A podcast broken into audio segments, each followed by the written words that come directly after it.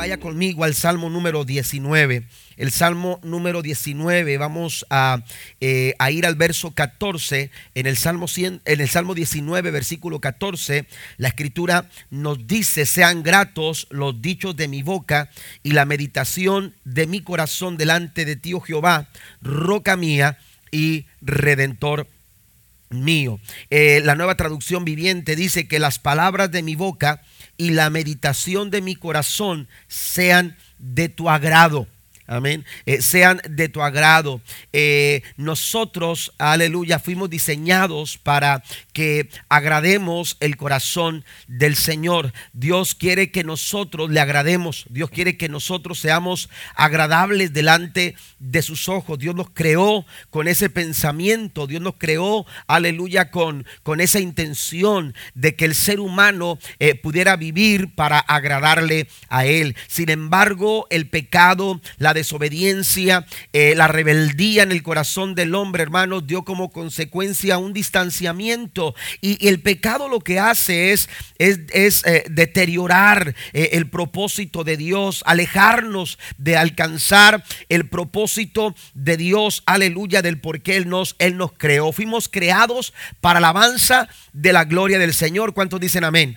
Nuestras vidas, nuestros corazones, hermanos, tienen, tienen esa, ese, ese, ese ese, Dios nos creó con ese plan, con ese propósito. Dios está buscando, aleluya, corazones que estén dispuestos a ser de su agrado. En este caso, el salmista David nos comparte este anhelo, este deseo, aleluya, de que, de que eh, sus palabras y la meditación de su corazón sean de el agrado del Señor. Oh Señor, mi roca y mi redentor. A veces vivimos para eh, agradar a las personas. Eh, nos vestimos para vernos agradables. Amén. A veces nosotros tratamos de quedar bien eh, eh, con la gente que nos rodea. Usted y yo tenemos que entender que nuestra, eh, nuestra, nuestra, de alguna manera nuestra responsabilidad como, como seres humanos es presentarnos agradable delante de los ojos del Señor. El anhelo de David es que Dios se complazca en todo lo que él dice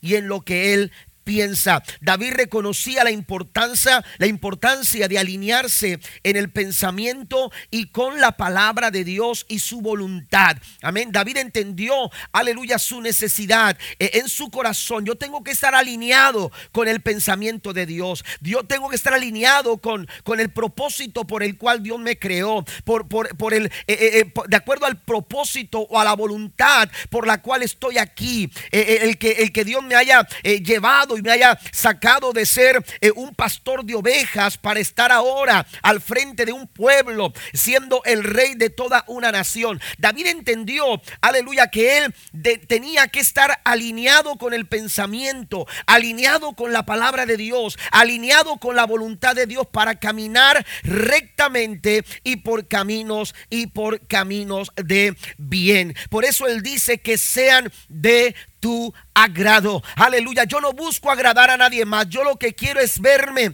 delante de ti como un, con un corazón agradable, con un corazón que cumple con ese propósito, que ha cumplido y que ha caminado de acuerdo a tu voluntad. Ese anhelo es el anhelo que debe haber en nuestros corazones. La iglesia, nosotros como pueblo del Señor, estamos aquí. Dios nos ha puesto en este tiempo de acuerdo a su voluntad, porque Él tiene un plan y un propósito que cumplir. Y ese mismo anhelo que hubo en el corazón de David es el mismo anhelo que nosotros debemos de abrazar. Que nosotros estemos seguros de que nuestro andar, de que nuestro pensar, de que nuestro actuar, que en nuestro caminar diario nosotros seamos vistos ante los ojos de Dios con agrado. ¿Cuántos alaban a Dios en esta, en esta tarde? Den un aplauso al Señor, por favor. Mire, eh, eh, alinearnos, alinearnos. Lamentablemente a veces caminamos desalineados con Dios. Amén. El apóstol Pablo, él decía, aleluya, que él quería presentarse o, de, alguna manera eh, recomendaba presentarnos a nosotros como obreros delante de Dios que no tienen de qué avergonzarse. Él dice que traza bien la palabra. E, esa, esa, esa frase que utiliza el apóstol Pablo tiene que ver con alineación. Amén. Tenemos que estar alineados, aleluya, con la verdad de Dios, alineados con la palabra del Señor. Alinearse no es una casualidad. Alinearse, amados hermanos, no se da por accidente. Alinearse, aleluya, parte de un corazón que está dispuesto, aleluya, y que dice, aleluya, yo renuncio a cualquiera, eh, cualquier propuesta del mundo, cualquier presión de esta sociedad, porque mi deseo y mi anhelo es estar alineado a lo que Dios quiere hacer con mi vida.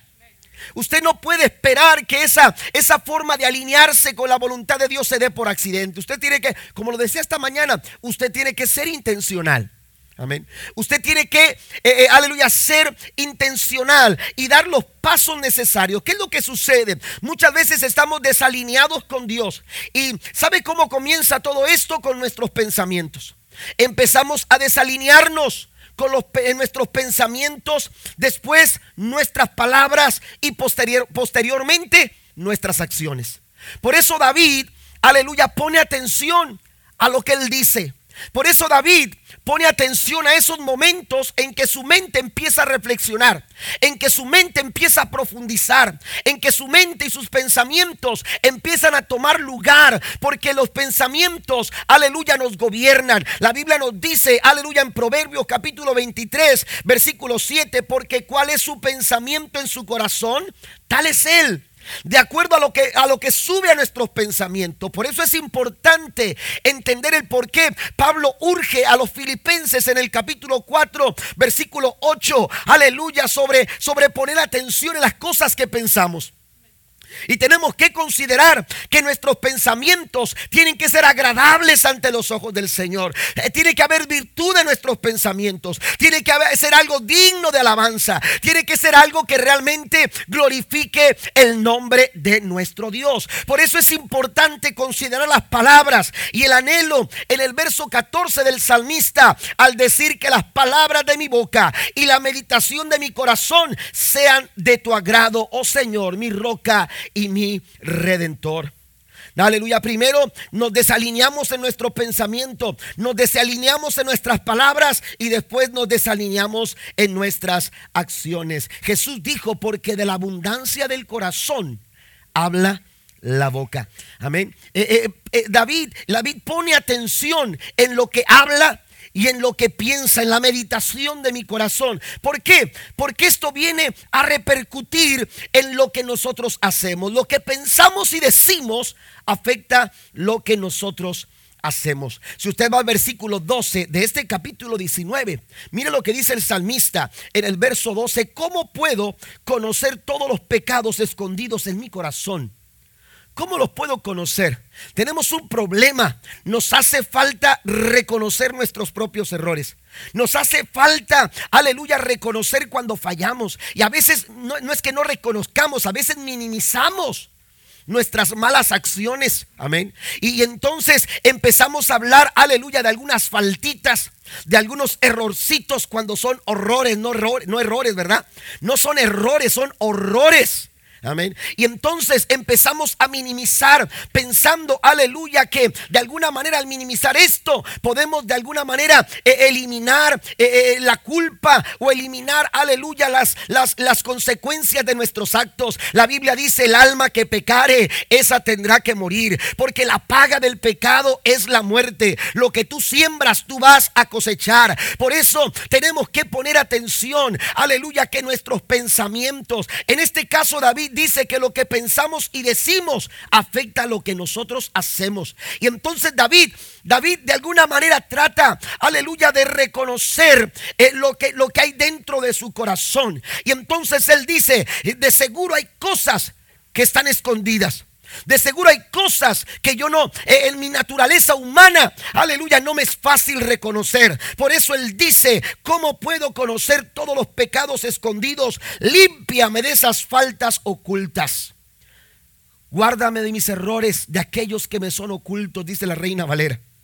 Amén. Qué importante es entender esto. Y sigue diciendo el verso 13, libra a tu siervo de pecar intencionalmente. No permitas que estos pecados me controlen. Entonces estaré libre de culpa y seré inocente de grandes pecados.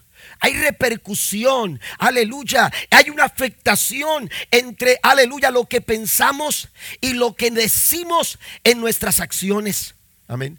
En nuestras acciones tenemos que tener cuidado. Por eso Él nos urge, aleluya, a pronunciar palabras que estén de acuerdo a lo que nosotros creemos y pensamos acerca de Dios. Proverbios 18, versículo 21. Vaya conmigo, por favor. Proverbios capítulo 18, versículo número 21. Dice la escritura, la lengua puede traer vida o muerte. Lo que hablan, lo, dice, los que hablan mucho cosecharán las consecuencias. Por eso David pone atención a sus palabras, los dichos de mi boca. Amén. Los dichos de mi boca. Dicen que las mujeres hablan hasta diez mil palabras, ¿verdad? Y, y, los hombres, no recuerdo ahora que tantas, pero pónganle unas 15, 14 al día. 14 mil las mujeres. Ah, me quedé corto entonces. ¿Y cuántos los hombres? 7 mil. Oiga, bueno. Ay, Padre Santo, ya no le suban porque. Pero escucha, y luego las mujeres se dicen, es que pastor, eh, eh, los hombres, eh, este hombre, este hombre casi no habla, pues. Amén. Pues el pobre, ¿cuándo lo deja hablar? Amén. Pero eso, eso dicen, ¿verdad? Yo no las he contado. Yo no ando contando las palabras a mi esposa. Pero resulta, hermanos, que, que, al día hablamos y hablamos y hablamos. Yo quiero que analicemos lo que hablamos. Yo quiero que, eh, aleluya, entendamos y, y valoremos las palabras que salen de nuestra boca. ¿Cuántas palabras salen al día de nuestra boca? Pero la pregunta es, ¿cuántas de esas palabras están edificando? ¿Cuántas de esas palabras están causando, aleluya, bendición a nuestra vida? Van, van, dirigiendo, aleluya, en nuestros caminos por caminos de bien. ¿Cuántas de esas palabras que hablamos son realmente palabras que agradan el corazón de Dios? Por eso David dice, Señor, aleluya, eh, yo quiero, yo quiero eh, vivir una vida agradable delante de tus ojos, porque sé que hay cosas que hay ocultas que a lo mejor se me dificultan, se me dificultan, aleluya, reconocer. Por eso David pone atención a sus palabras y dice, Señor, que sean gratos los dichos de mi boca, que esos, eh, que las palabras que salen de mi boca, aleluya, no tenga que esconderme para que no, no, no, no las escuche como cuando de repente bajamos la voz. Cuando estábamos eh, en la casa de Hueldaco, eh, vivía, eh, bueno, no, una sobrina que por ahí andaba. De repente bajábamos la voz y ella andaba jugando por allá. Estaba chiquitita, yo creo que tendría como unos dos años, yo creo. Y de repente bajábamos la voz. Y, este, y ahí estaba como jugando así. Y, de repente bajábamos la y le hacía así. Porque ya no se escuchaba hablar, pero muy misteriosa. Se levantaba así como, ¿de quién están hablando? ¿Estarán hablando de mí? Pero a veces, hermanos, actuamos y, vamos a decir algo y, sabemos que ese algo no está. A lo mejor no es algo que... Y, a veces no tenemos el cuidado, pero eh, eh, que tenemos el cuidado no de decirlo, tenemos el cuidado de que no nos escuchen. Amén. Y entonces bajamos la voz. Oiga, aunque usted baje la voz, hay alguien que sí la escucha. Aunque usted baje la voz para no ser escuchado, hay alguien que es todo oído y que está escuchando cada palabra que sale de su corazón. La pregunta en esta noche es si esa palabra que estamos hablando es capaz de ser agradable delante de los ojos del Señor. Den un aplauso a Cristo en esta noche. Tenemos que tener cuidado, aleluya, porque con nuestra lengua, aleluya, mire la lengua, aleluya, tiene un poder, aleluya. El, Santiago habla en el capítulo 4 de su epístola del poder de la lengua. Es un instrumento pequeño, aleluya, pero puede ser como una llama de fuego, aleluya, puede ser como el fuego. Y escuche esto, el fuego, hermanos, puede ser muy beneficioso. El fuego, aleluya, puede calentarnos. El fuego, aleluya, nos puede cocinar un rico caldo de res aleluya, nos puede cocinar, aleluya, eh, la más suculenta, aleluya, y poner a punto, aleluya, a tono, eh, eh, aleluya, en nuestros alimentos para, para, para el gusto de nuestro paladar. Pero también el fuego, si no se controla, si no se cuida, si no se protege, si no se está pendiente del fuego, el fuego puede encender, aleluya, un peligroso incendio y puede ser peligroso para nosotros mismos. Por eso dice Santiago, controla tu lengua, eh, tienes que poner atención en lo que tú hablas. Mire, eh, eh, se trata de pensamiento y, dichos de mi boca, dice David. Que sean gratos los dichos de mi boca y la meditación. Mire, hay pensamientos que podemos nosotros, aleluya, los pensamientos no se, no se escuchan, pero usted los trae en su mente, pero las palabras sí. Un pensamiento lo puede cambiar, pero cuando usted lanza una palabra ya no la puede, ya no la puede retomar. Usted ya la soltó. Es como un golpe dado. Usted suelta el golpe y ya lo dio. Usted puede hablar quedito aquí y salir corriendo hasta el otro lado de la ciudad y poner el oído y escuchar lo que dijo acá. En el trayecto en que usted suelta esa palabra, usted tiene que entender, aleluya, que si, que si esa palabra no es agradable ante los ojos de Dios, esa palabra puede afectar a muchas personas.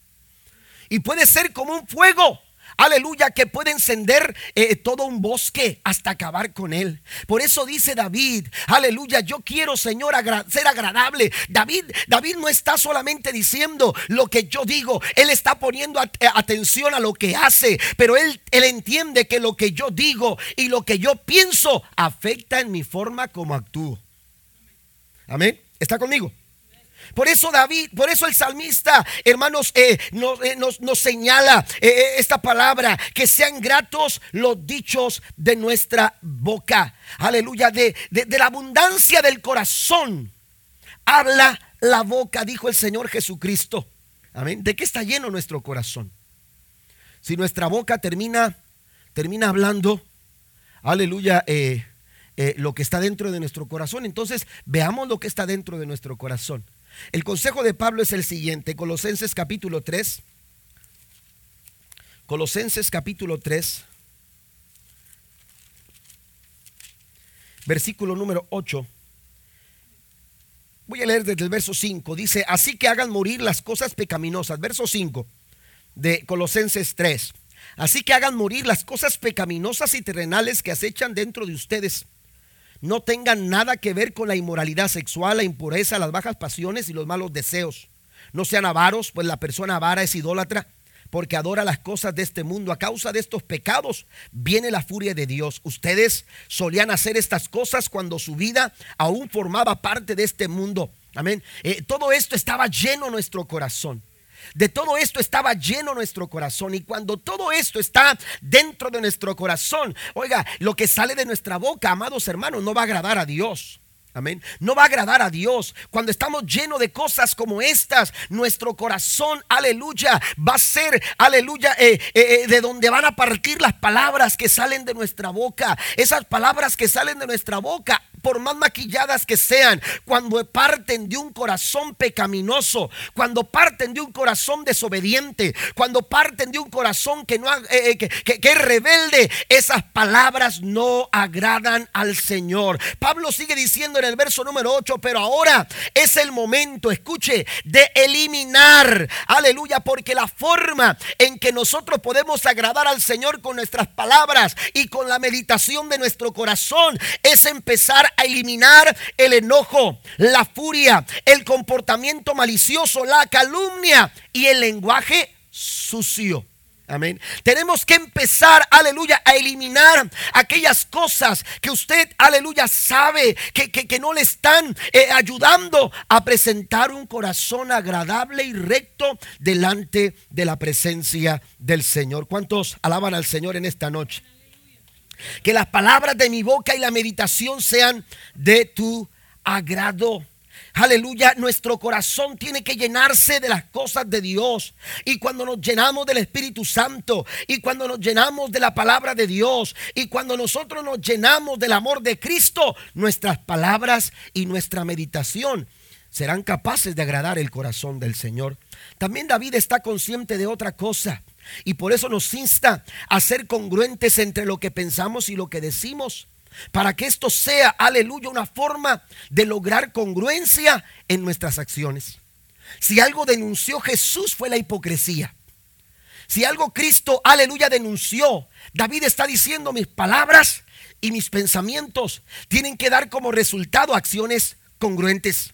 Amén. Tienen que dar como resultado la coherencia de lo que digo y lo que hago, de lo que pienso y lo que hago. Porque si no somos congruentes en estas cosas, entonces somos hipócritas. Amén. Oiga, ¿qué comió el pastor? Amén. David, aleluya, nos insta a ser congruentes.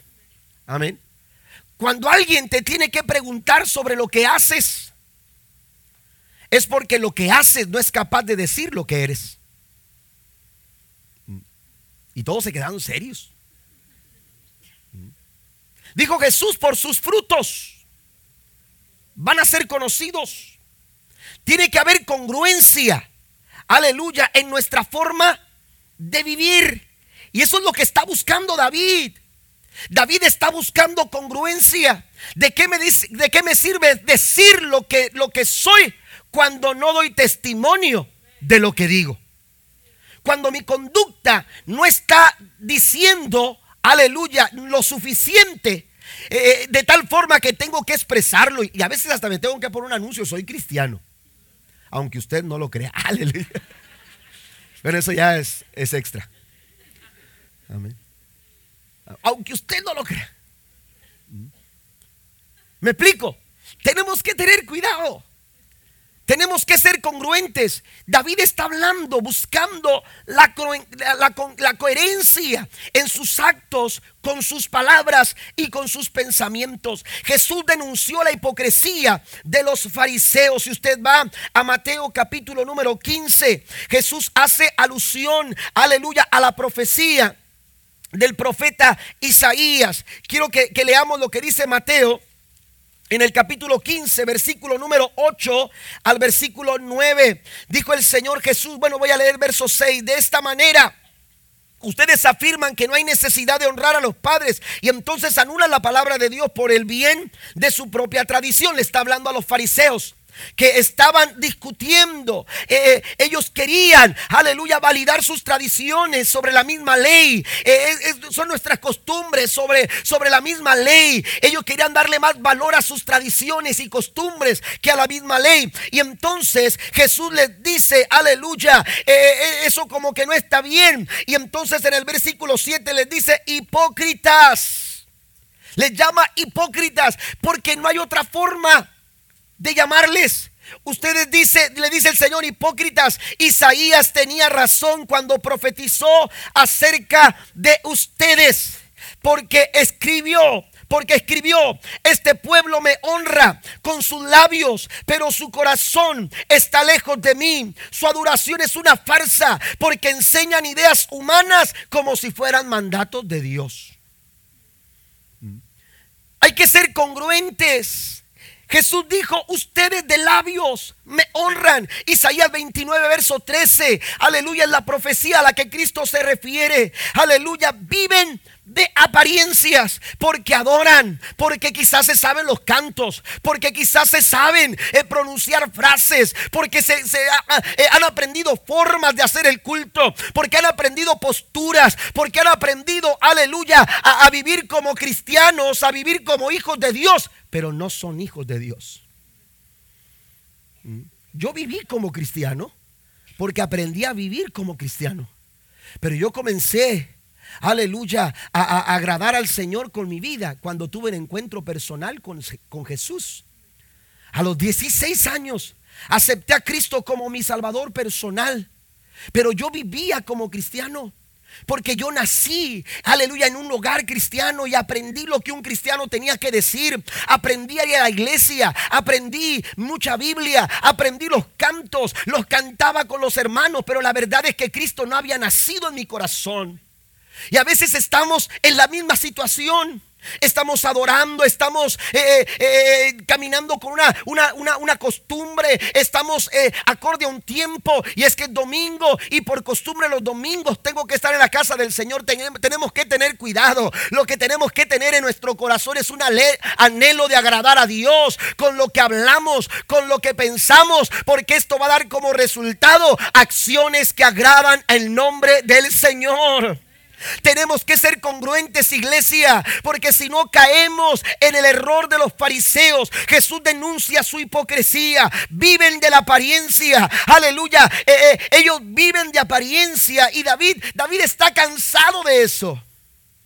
Por eso dice con todo su corazón, le dice al Señor que sean gratos los dichos de mi boca y la meditación en mi corazón porque, aleluya, eh, eh, podemos aparentar muchas cosas, pero cuando, cuando cierras la puerta de tu cuarto, cuando nadie está ahí para verte, cuando nadie está ahí para testiguar quién tú eres o dices ser, aleluya, aleluya, hay alguien que sí está ahí, hay alguien que está presente y David dice, Señor, cuando nadie me ve, cuando nadie me escucha, tú eres el que puede validar lo que yo hablo y lo que yo pienso. Por eso vengo a ti con ese anhelo que sean grato los dichos de mi boca y mi meditación, aleluya, delante de ti. Él busca, amados hermanos, la congruencia, la falsedad, la hipocresía. Mire, la palabra hipócrita es una palabra que define a un actor. En la, en la, antigua Grecia, hermanos, hipócrita era un título que se le daba a un actor de teatro. Amén. Un actor de teatro. Y los actores en aquel tiempo, aleluya, lo que hacían cada vez que actuaban es que se ponían literalmente una máscara. Se ponían una máscara. Amén. Y, usted, usted ve el símbolo de, del teatro. Amén. Son dos máscaras, una máscara triste y una máscara riendo. Y, esas máscaras, hermanos, aleluya, tienen, tienen eh, eh, eh, como su origen en este término griego hipócrita. Los actores, hermanos, eran, era, era, era, era un hipócrita, eran conocidos como hipócritas. Así que el primer actor en aquel tiempo era el, el hipócrita número uno. El hipócrita número uno, el que se llamaba el Oscar. Amén. ¿Me entiende? ¿Por qué? Porque definía a un actor. Amén. Y, lo, que, lo que les está diciendo Jesús a los fariseos es que están actuando. Y actuaban como primeros actores. Porque impresionaban a la gente. Era impresionante ver a los fariseos orar a Dios. Porque levantaban las manos de esta forma. Amén. Con sus palmas hacia adelante. Sus cuerpos erguidos. Diciéndole a la gente, soy tan perfecto soy tan limpio, soy santo, que Dios me escucha cada vez que a Él, que a Él clamo. Y empezaban a decir frases, y empezaban a decir oraciones y plegarias enormes y largas. Jesús les está diciendo, aleluya, ustedes lo que son, son, aleluya, el cumplimiento. Tanta razón tenía el profeta Isaías cuando hablaba acerca de ustedes. Este pueblo de labios me honra, pero su corazón está lejos, está lejos de mí. Podemos aparentar mucho y tratar de engañar a todos, pero la verdad es que dice la Biblia que Dios no puede ser burlado. Gálatas capítulo 6, verso 7 dice, todo lo que el hombre sembrare, eso también habrá de cosechar. El consejo, amados hermanos, aleluya, de, de, eh, bíblico, aleluya, el capítulo 2, versículo 1 de Primera de Pedro, por lo tanto, desháganse de toda mala conducta. Acaben con todo engaño e hipocresía, celos y toda clase de comentarios hirientes. Hay que deshacernos de toda falsedad. Hay que deshacernos de todo engaño. Hay que deshacernos de toda hipocresía. David, hermanos, está dispuesto a esto y su anhelo es que sus sean de, agrado, sean agradables los dichos de su boca y la meditación, aleluya, de su corazón cada día. Número tres, pasen los músicos, por favor. Número tres, además, necesitamos alimentar nuestra mente con la palabra de Dios. Eh, eh, David a través de, este versículo, aleluya 14, nos enseña que debemos de, eh, lo que pensamos y decimos afecta a lo que hacemos. También nos, nos insta a vivir una vida de congruencia con lo que hablamos y pensamos, con nuestras acciones, pero también nos hace, nos hace ver nuestra necesidad de alimentar nuestra mente y nuestro corazón con la palabra del Señor. Si albergamos pensamientos saludables, si, albergamos pensamientos que edifican y construyen nuestros corazones, aleluya, desarrollando, desarrollando virtudes, desarrollando valores y principios cristianos, lo que hablamos, amados hermanos, lo que nosotros pensamos será de agrado delante de los ojos del Señor. Mire lo que dice el versículo 7 del capítulo 19 del libro de los Salmos. Las enseñanzas del Señor son perfectas. Amén. Reavivan el alma. Los decretos del Señor son confiables. Dice, aleluya, hacen sabio al sencillo. Los mandamientos del Señor son rectos, traen alegría al corazón. Los mandatos del Señor son claros, dan buena percepción para vivir. La reverencia al Señor es pura, permanece para siempre. Las leyes del Señor son verdaderas, cada una de ellas es imparcial son más deseables que el oro, incluso que el oro más puro. Son más dulces que la miel, incluso que la miel que gotea del, del panal. Sirven de advertencia para tu siervo, una gran recompensa para quienes las obedecen. David, aleluya, se da cuenta de su necesidad de alimentar cada día su mente y su corazón con la palabra del Señor. Que la palabra de Dios aleluya, profundice en nuestros corazones. Que la palabra del Señor profundice en lo más íntimo de nuestros corazones, trayendo, aleluya, su verdad, trayendo, aleluya, eh, eh, eh, sembrando en nuestros corazones sus promesas. ¿Para qué? Porque cuando la promesa de Dios, cuando la verdad de Dios está en nuestro corazón, aleluya, dice el salmista, aleluya, dice el, versículo número 10, son más deseables que el oro, incluso que el oro más puro, son más dulces que la miel, van a endulzar nuestros corazones, aleluya, van a, van a alimentar nuestra alma. Mire que la miel tiene una, una, una, una serie de propiedades, amados hermanos muy nutritivas y de mucha, de mucha, eh, de mucho, eh, eh, de, mucho bien para el cuerpo. Aleluya, Juan el Bautista se alimentaba de la miel, porque la miel, aleluya, tiene, tiene, tiene propiedades muy importantes, de, mucha, de mucha necesidad para el cuerpo humano. Pues aquí el salmista dice, aleluya, la palabra de Dios es la miel más pura que tú puedes encontrar y de esta manera alimentar tu corazón para fortalecer tu alma y tu espíritu.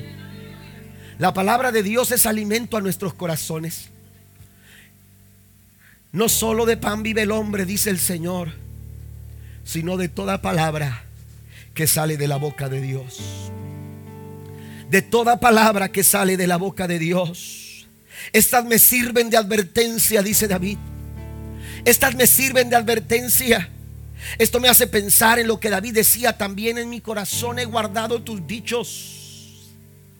Si tú quieres agradar a Dios en tu forma de andar, cuida tus palabras, cuida tus pensamientos, alimentalos con la palabra de Dios, porque ella va a ser advertencia a cada paso que tú des. Aleluya, cada logro que tú busques, cada decisión que tú tomes, la palabra del Señor servirá como, como guía, como dirección. Decía David, lámpara es a mis pies tu palabra y es lumbrera a mi camino. La palabra del Señor nos ilumina. La palabra del Señor, aleluya, nos alumbra. Hay momentos oscuros en la vida. Hay momentos inciertos. Hay momentos, aleluya, que, que, parece eh, no tener mucha claridad ante nosotros. Pero cuando usted, aleluya, invierte tiempo para llenar su corazón de la palabra del Señor, esa palabra será luz en momentos de oscuridad. ¿Alguien lo cree en esta noche? E, esa palabra será un alimento maravilloso para tu corazón. Me sirven de advertencia. Me sirven de advertencia, dice el salmista, Pero también dice, me, dice, y una gran recompensa para quienes las obedecen. Cuando usted obedece la palabra del Señor, cuando usted deja de ser solo oidor para empezar a ser hacedor de la palabra, dice que esa palabra traerá gran recompensa. Dios se lo dijo a Josué, si tú obedeces lo que yo te mando hoy, lo que yo te digo hoy, y lo pones por obra, lo pones por práctica, entonces, dice el verso 8 al final, entonces del capítulo 1 de Josué, entonces harás prosperar tu camino. La prosperidad es una consecuencia de nuestra obediencia a la palabra del Señor. Bienaventurado el varón que no anduvo en consejos de malos, ni en silla de escarnecedores se ha sentado, sino que en la ley de Jehová está su delicia. En su ley medita de día y de noche. Será como árbol plantado junto a corrientes de agua. Dará su fruto a su tiempo y su hoja no cae. Y todo, todo lo que hace va a prosperar. Póngase de pie en el nombre del Señor. Todo lo que hace va a prosperar. Es la recompensa de los que obedecen. Es la consecuencia de aquellos, aleluya, que, que abrazan la palabra, que profundizan en la palabra que permiten que la palabra gobierne sus corazones. Lo que usted habla, lo que usted piensa, es el resultado de lo que usted tiene en su corazón. Dice David, cuando yo me lleno de la palabra, eso es, eso es algo que me sirve de advertencia. ¿Por qué? Porque santifica mi alma, porque vivifica mi corazón. ¿Sabe que, que cuando nosotros... Eh, eh, tomamos una esponja, usted va a agarrar una esponja y la sumerge en el agua. Esa esponja, hermanos, liviana, esa esponja, aleluya, eh, eh, liviana, sin peso, ¿verdad? Frágil, se va a sentir más pesada cuando, cuando usted la profundiza en el agua. Amén. Y usted la saca. Amén. ¿Por qué? Porque va, se va a empapar de agua. Todos pasamos por momentos complicados, por momentos difíciles, por momentos de adversidad, por momentos que demandan si realmente somos lo que decimos ser. Cuando usted se empapa de la palabra, sucede lo que sucede con la esponja. Cuando usted la empapa, la saca y usted la tira sobre la pared. Cuando usted avienta esa esponja sobre la pared, ¿sabe qué es lo que va a suceder? Esa esponja, hermanos, va a tirar lo que trae dentro. Esa esponja va a esparcir lo que está dentro. Si, si, si lo que está dentro es agua, hermanos, esa esponja al golpear la pared, esa esponja va a esparcir agua. Nosotros somos como esa esponja. Nosotros somos como una esponja. Si nos sumergimos en la palabra, si nos sumergimos en la presencia de Dios, si nosotros nos sumergimos, aleluya, en la gracia de Dios, cuando vengan los momentos complicados de la vida, cuando vengan los momentos difíciles, hermanos, de esta esponja, de nuestro corazón, todo lo que va a salir es lo que Dios ha puesto en nuestro interior. Los momentos difíciles, como cuando llega la enfermedad, pero tú eres una esponja que se ha profundizado en la palabra del Señor. De tu esponja saldrán promesas que dicen que Dios a través de sus llagas nos ha dado la sanidad a nuestros cuerpos. Esa esponja cuando vienen los momentos difíciles económicamente te harán te harán recordar que Dios suplirá todo lo que falte conforme a sus riquezas en gloria. Son una recompensa para todos aquellos que la obedecen.